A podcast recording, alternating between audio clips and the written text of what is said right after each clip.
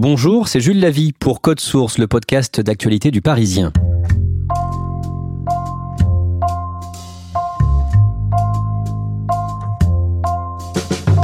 guerre avec sa famille, son père, son frère, publication antisémite dans sa jeunesse, impossible d'échapper à Yann Moix en cette rentrée littéraire. Alors faut-il zapper, tourner la page pour échapper à ce grand déballage souvent nauséabond? Cette histoire, au contraire, nous a fascinés, son personnage principal surtout. Un écrivain connu, couronné de plusieurs prix, mais dont les livres se vendent finalement assez peu. On va essayer aujourd'hui de le connaître et de le cerner un peu mieux en racontant son histoire.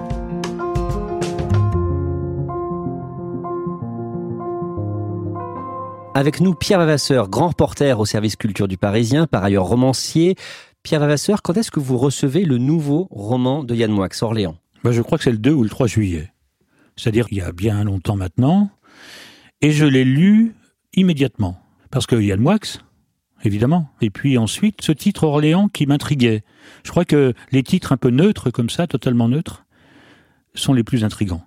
C'est l'un des premiers de la rentrée littéraire que vous lisez? De tous ceux que j'ai reçus, je crois que c'est l'un des tout premiers. Quelle est votre première impression déjà quand vous le recevez? Voilà, je me dis tiens, on va commencer par là, même si j'aime bien aussi défricher ailleurs. Mais bon, je sens bien que euh, si Yann Moix écrit un roman pour la rentrée chez Grasset, lui qui a déjà eu le prix Renaudot, c'est bien que quelque part, il peut essayer de rêver d'avoir autre chose, et notamment le concours. Est-ce que vous vous dites tout de suite que ça va être forcément l'une des polémiques de la rentrée, l'un des gros sujets pour vous de cette rentrée? Moi, que c'est un facteur de polémique. Mais pour l'instant, je ne le sais pas. Je me dis que c'est peut-être aussi tout bêtement un, roman purement euh, romantique. Et qu'est-ce que vous vous dites à ce moment-là?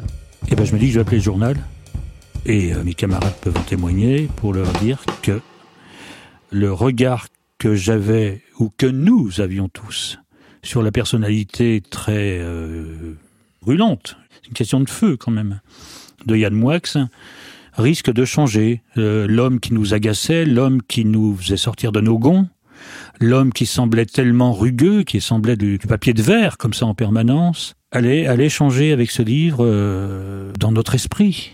Pourquoi? Mais parce qu'en fait, tout d'un coup, il apparaît euh, comme un enfant extrêmement malheureux, extrêmement brutalisé, extrêmement martyrisé. Quand on a vécu une telle enfance, on ne peut pas se comporter ensuite dans la vie euh, bah, tout à fait normalement. On a tous une image médiatique de Yann Moix, on va essayer de, raconter qui il est. Il a 51 ans, c'est d'abord un écrivain reconnu, hein. il a été récompensé par euh, plusieurs prix prestigieux. Oui, et notamment deux. Le premier en 96, le prix Goncourt du premier roman pour Jubilation vers le ciel, qui est quand même un titre magnifique. Et en 2013, le prix Renaudot pour Naissance. Et Naissance, c'est quand même 967 pages. Ça a été un prix Renaudot vendu à 38 000 exemplaires, c'est-à-dire très peu. Mais bon, je me souviens de l'arrivée de Yann Moix devant Drouan, le fameux restaurant où on remet à la fois ce jour-là le prix Goncourt et le prix Renaudot. Il est sorti de sa voiture, évidemment entouré d'un essaim, comme on dit, de journalistes. Et j'ai parlé avec lui en lui demandant s'il était heureux, et il m'a semblé très heureux. Et en même temps, euh, en même temps, il y avait dans son regard quelque chose euh, d'une petite déception. Pourquoi? Mais parce qu'il rêve du Goncourt et Yann Moix c'est un homme d'extrême, d'idées extrêmes. Je ne parle pas de politique ou quoi que ce soit là. C'est un homme qui est en permanence euh, assis sur du fer blanc en fusion et donc pour lui, avoir un prix littéraire, c'est d'avoir le Goncourt. Il est hypermnésique, il est ultra sensible. Comment on peut définir son caractère? Comme je viens de vous le dire, c'est-à-dire euh, ne supportant pas la, j'imagine en tout cas, parce que moi c'est quelqu'un que je connais, mais je, je ne le fréquente pas, mais ne supportant pas la demi-mesure. C'est tout ou rien.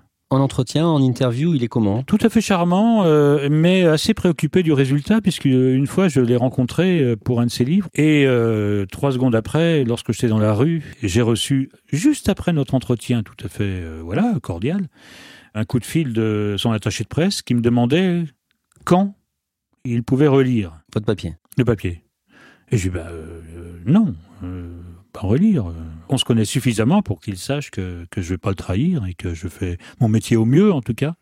J'ai menacé, euh, le mot est violent, mais de ne pas publier le papier si, si tout d'un coup il fallait que je le donne à relire et tout s'est bien passé.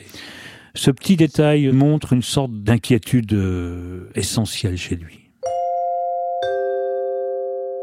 Yann Moix grandit à Orléans dans une famille de la classe moyenne, père kinésithérapeute, mère secrétaire. Il a un frère, on va y revenir. Qu'est-ce qu'il fait comme études d'un mot? Il fait des études qui euh, sont censées, je crois, faire plaisir à ses parents. Maths sup, maths et ensuite il part à Subdeco à Reims. Et à cette époque, il a 21 ans. Je crois que c'est une tête hein, à l'époque.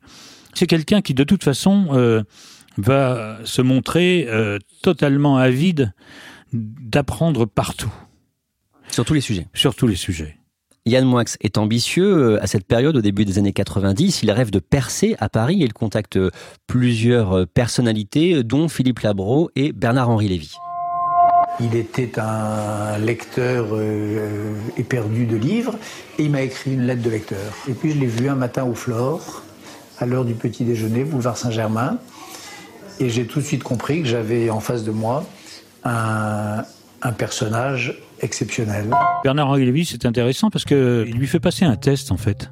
Bernard-Henri Lévy lui demande d'écrire pendant un après-midi trois textes. L'un sur le fascisme en Italie, l'autre sur le cinéaste Claude Berry, et le troisième sur le cinéaste euh, Federico Fellini. Du moins, c'est ce qu'il dit lui, et notamment c'est dans, dans la fiche Wikipédia, c'est assez amusant. Et donc il, rédige ces trois textes et euh, Bernard-Henri Lévy va lui proposer une place dans sa revue La règle du jeu. Et ça dure encore. Et ça dure encore. En 1996, il reçoit donc le Goncourt hein, du premier roman pour Jubilation vers le ciel. Sa carrière est définitivement lancée, mais c'est grâce au cinéma qu'il se fait connaître du grand public. Il réalise Podium en 2004, adaptation de l'un de ses romans, et c'est un succès. Et c'est un succès absolu, 3,5 millions. Le thème est très, très attirant, très aguichant, puisqu'il s'agit des sosies des grands chanteurs. Le, thème du double, c'est quand même intéressant. Le thème de la schizophrénie, au fond, quelque part, on va pas convoquer toute la, psychologie du monde, mais, mais le, thème, le thème du double est un thème très intéressant en littérature. Et surtout, euh, pour fouiller quelqu'un, c'est quand même, c'est la boîte de Pandore. À côté de sa carrière d'écrivain, Yann Moix est chroniqueur pour de nombreux journaux, Marianne, Paris Match, Le Figaro littéraire. Il y a une tâche dans ce parcours médiatique. En 2007, Yann Moix signe la préface du livre d'un proche du révisionniste Robert Forisson, Paul-Éric Blanru. Le livre s'appelle Le monde contre soi, anthologie des propos contre les juifs, le judaïsme et le sionisme.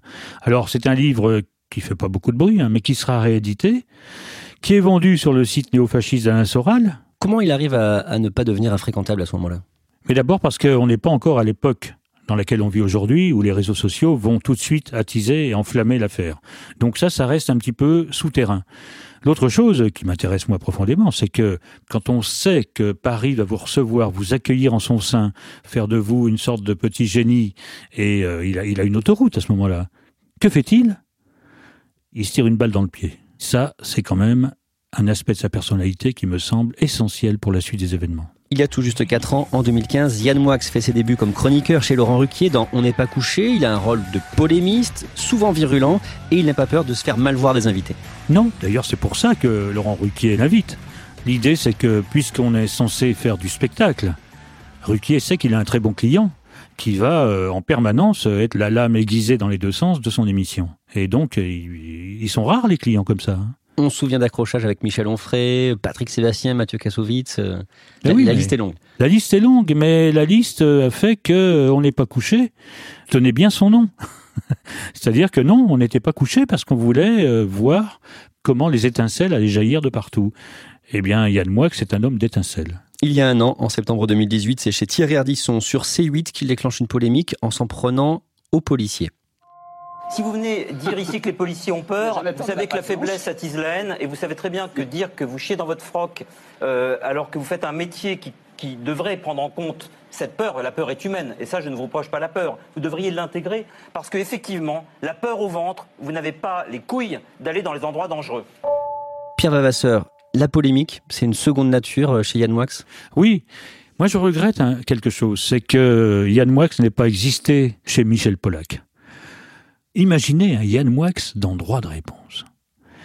Mais je crois que le studio, déjà il finissait en piteux état parfois, mais là il fallait aller appeler les pompiers, là où c'était, il n'aurait plus rien resté du studio avec un Yann Moix. Et d'ailleurs, ça aurait pu être un accélérateur de sa personnalité, parce qu'il se serait laissé aller absolument. Bon, là, c'était trop tôt, c'est dommage. Mais euh, cet homme est fait pour aller au front, aller au front de quelque chose qui, à mon avis, n'est pas forcé, ne relève pas forcément de l'authenticité. Aller au front d'un, d'un, d'un, suicide. C'est ça qu'il cherche, euh, Yann Moix. il a envie d'exister en retournant l'arme contre lui.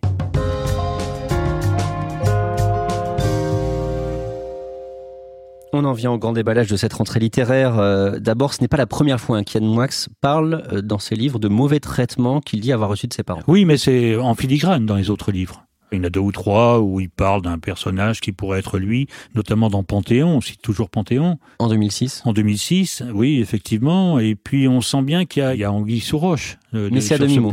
Mais c'est à demi-mot. Ça, ça, passe, c'est là, c'est un petit peu... Euh, rien n'est vraiment clair, on sent qu'il y a des soucis dans la famille, etc. Alors que dit-il cette fois-ci dans son nouveau roman, Orléans? Ah bah alors là, c'est l'explosion. Je l'ai lu dix pages par dix pages, Orléans. Parce que c'était insupportable. Je posais le livre, je respirais un bon coup, puis là j'allais chercher quelqu'un d'autre, et je reprenais le livre cinq jours après. Alors je lisais encore dix pages, là je prenais ma dose, et puis euh, j'en relisais un autre, et puis dix pages, enfin je ne vais pas continuer comme ça, mais la vérité est là. C'est un des livres que j'ai mis le plus de temps à lire dans cette rentrée littéraire. Tellement c'est violent. Oui.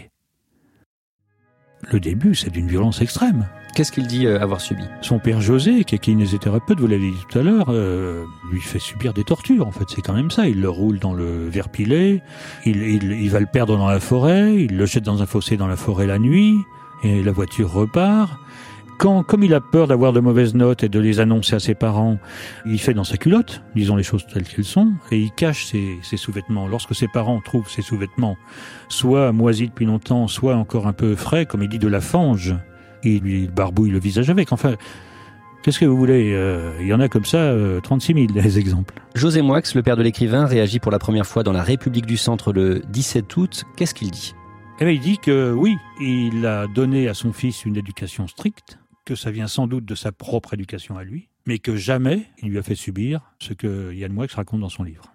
Le 18 août, dans l'émission 7 euh, à 8, TF1 diffuse un long entretien de, Yann Moix. Il affirme que ce qui est dit dans son livre est vrai. Il raconte les coups de, de, rallonge électrique, sa mère qui le poursuit avec un couteau de cuisine, ou encore une scène de punition incroyable. Un soir, euh, j'ai retrouvé dans mon assiette euh, mes excréments, en fait. un soir où une jeune fille qui me plaisait était invitée avec ses parents. Que répond le père de Yann Moix sur cette euh, accusation précise et terrible? Il tombe des nues et il dit que tout ça relève de la folie pure, de la psychiatrie. Dans cet entretien, Yann Moix raconte euh, à la journaliste Stéphanie Davoigneau qu'il juge ses parents responsables de ces nombreuses ruptures. Et ça, je pense qu'à chaque fois que je me fais quitter, c'est de leur faute. Mais longtemps, longtemps, longtemps, la rupture était le seul la seule manière que j'avais trouvée pour me martyriser moi-même. Et d'ailleurs, il a écrit euh, des livres sur ce sujet, hein, euh, sur la rupture. Et je me souviens même d'un titre où il disait euh, rompre, c'est mourir de son vivant. Et on apprend aujourd'hui que ce seraient ces tortures-là qui l'empêcheraient d'avoir une vie amoureuse ou en tout cas sentimentale qui ressemble à quelque chose d'un minimum romantique. Ça le fait mourir à chaque fois. Ça le fait rompre à chaque fois. Et il a souvent parlé hein, de, de, ses ruptures, de sa vie sentimentale chaotique. Euh, il a souvent expliqué euh, que ça ne pouvait pas durer parce que déjà il ne voulait pas d'enfant. Oui, absolument. Pierre Vavasseur, dans votre article publié le 19 août, vous racontez, euh, vous aussi, hein, bien sûr, les doutes sur la véracité de ce récit. Le titre de votre article, c'est Coups, sévices, abandon. Faut-il croire l'autobiographie de Yann Moix Quelqu'un que je ne citerai pas ici, euh, de bien informé dans, le petit monde littéraire, avec lequel je déjeune euh, à Montparnasse un jour, il me dit Qu'est-ce que tu as lu jusqu'à présent? De cette rentrée. Je lui dis, écoute, j'ai entendu quelques-uns, mais celui qui m'a le plus marqué, c'est Orléans de Yann Moix. Et cette personne me dit, oulala, j'ai dit, tu l'as lu Il m'a dit, oui, mais je sais euh, de bonne source que c'est pas la réalité, que c'est romancé. J'ai freiné des cas de fer en me disant, oula, il y a peut-être euh, Anguille sous roche. Et euh, bah, il y avait Anguille sous roche. Oui, parce qu'au départ, ce que vous disiez, hein, vous voyez un nouveau visage de Yann Moix, on prend ça pour un témoignage, ah bah, pour et finalement non. Oui. Alors, pour argent comptant, et en même temps, c'est marqué roman. C'est toujours la même histoire, mais le nombre de livres de rentrée littéraire qui racontent, je viens encore d'en sélectionner quelques-uns, qui racontent des histoires vraies, mais qu'ensuite la mémoire a trafiqué, que l'envie de, peut-être de surprendre ou d'intéresser le lecteur ou de le choper quelque part. Dépasser les bornes, c'est formidable dans l'autofiction parce que c'est vraiment là où on se rapproche de la réalité. Et en même temps, est-ce qu'on n'a pas rêvé ce qu'on raconte? Ce mot roman, c'est très important. Mais là, oui, moi je l'ai cru 100%. Euh, hein. Dans le Parisien, dimanche dernier, le 25 août, Alexandre Moix, le petit frère, raconte sa vérité. Il y présente son grand frère, Yann, non pas comme une victime, mais comme un bourreau. En cherchant la manière de traiter, ou d'avancer en tout cas dans cette histoire, je me suis souvenu d'Alexandre, qui est un homme charmant avec lequel j'avais eu la chance de, de participer à salons du livre. Lui aussi, journaliste écrivain, euh, écrivain pour la jeunesse et surtout euh, documentariste pour Arte. Et c'est l'ombre de Yann Moix. Personne ne sait euh, que Yann avait un frère qui s'appelle Alexandre. Je l'appelle parce que j'avais toujours son numéro. On s'était pas vu depuis dix ans. Et là, je lui dis, est-ce que tu veux t'exprimer? Sur ton frère. Alors, au début, je lui propose euh, un question-réponse, comme on dit chez nous. Et après avoir accroché, je le rappelle et je lui dis, si tu veux même, euh, si tu as envie d'écrire une lettre ouverte à ton frère, ben on est preneur, euh, on, accepte ta longueur, évidemment, tu ne seras pas ni trahi ni coupé. Et il me dit cette phrase, ça fait 40 ans que j'attendais ça. Que dit Alexandre Moix sur son frère? Que dit-il sur cette période? D'abord, le titre est éloquent, hein, mon frère ce bourreau. Et sur cette période, il, dit en, gros que son arrivée, puisqu'il a 4 ans de moins que son frère, est une catastrophe dans l'esprit de Yann Moix. Et il raconte tout d'un coup comment eh euh, son frère vient à chaque fois euh, le battre, le, lui prend les doigts dans, dans les persiennes, il s'évanouit, le jette par la fenêtre. Et il finit dans la boue, un jour de pluie, euh, le, visage ensanglanté par les morceaux de verre de la vitre cassée.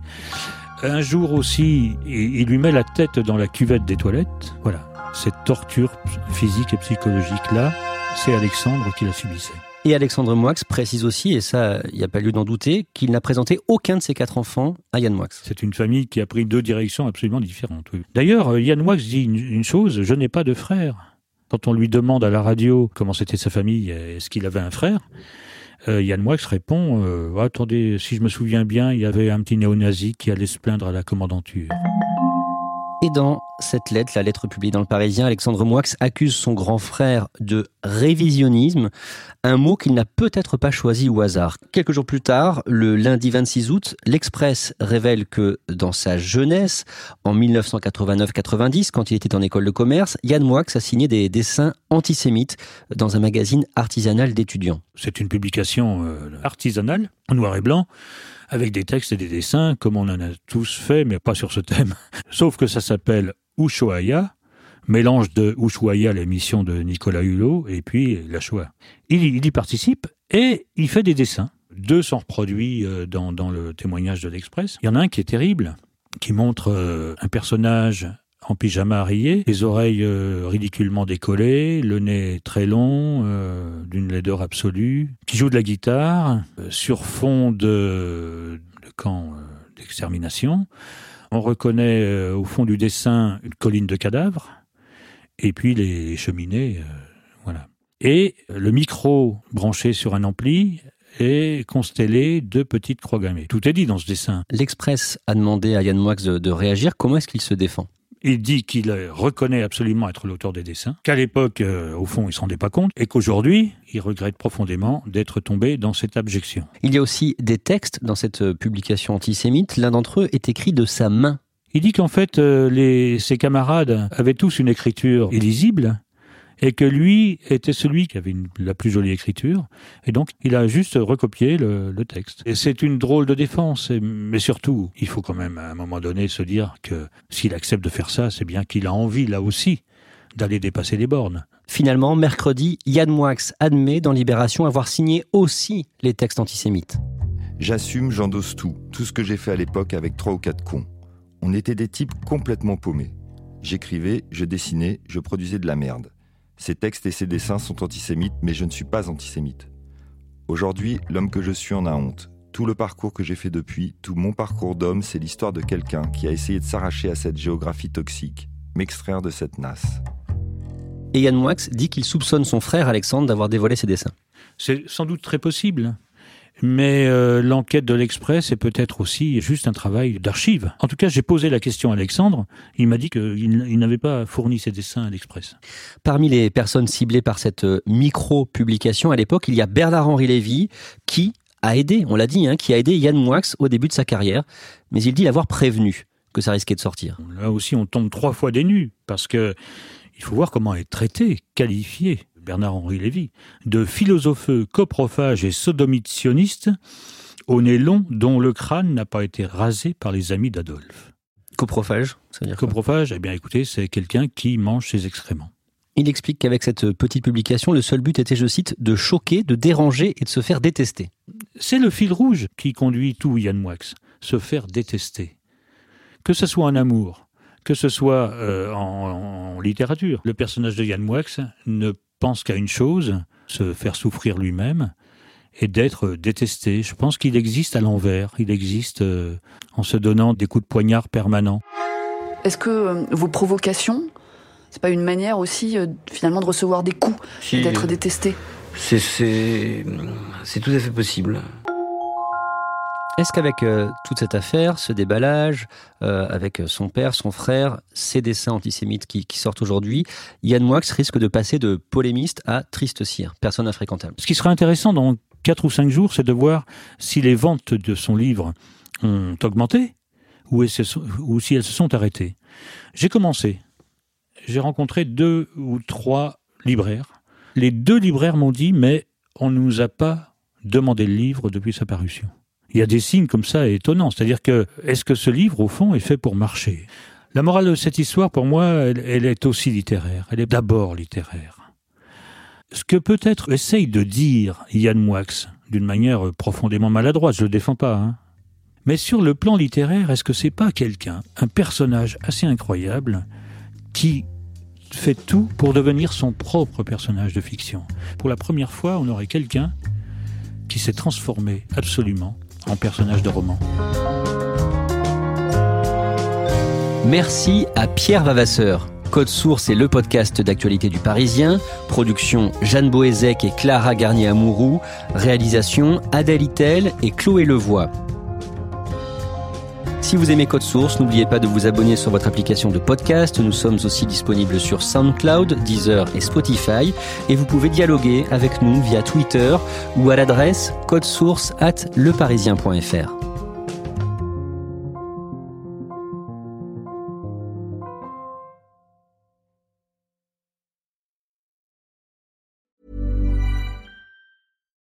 Here's a cool fact a crocodile can't stick out its tongue. Another cool fact you can get short term health insurance for a month or just under a year in some states. United Healthcare short term insurance plans are designed for people who are between jobs, coming off their parents' plan, or turning a side hustle into a full time gig.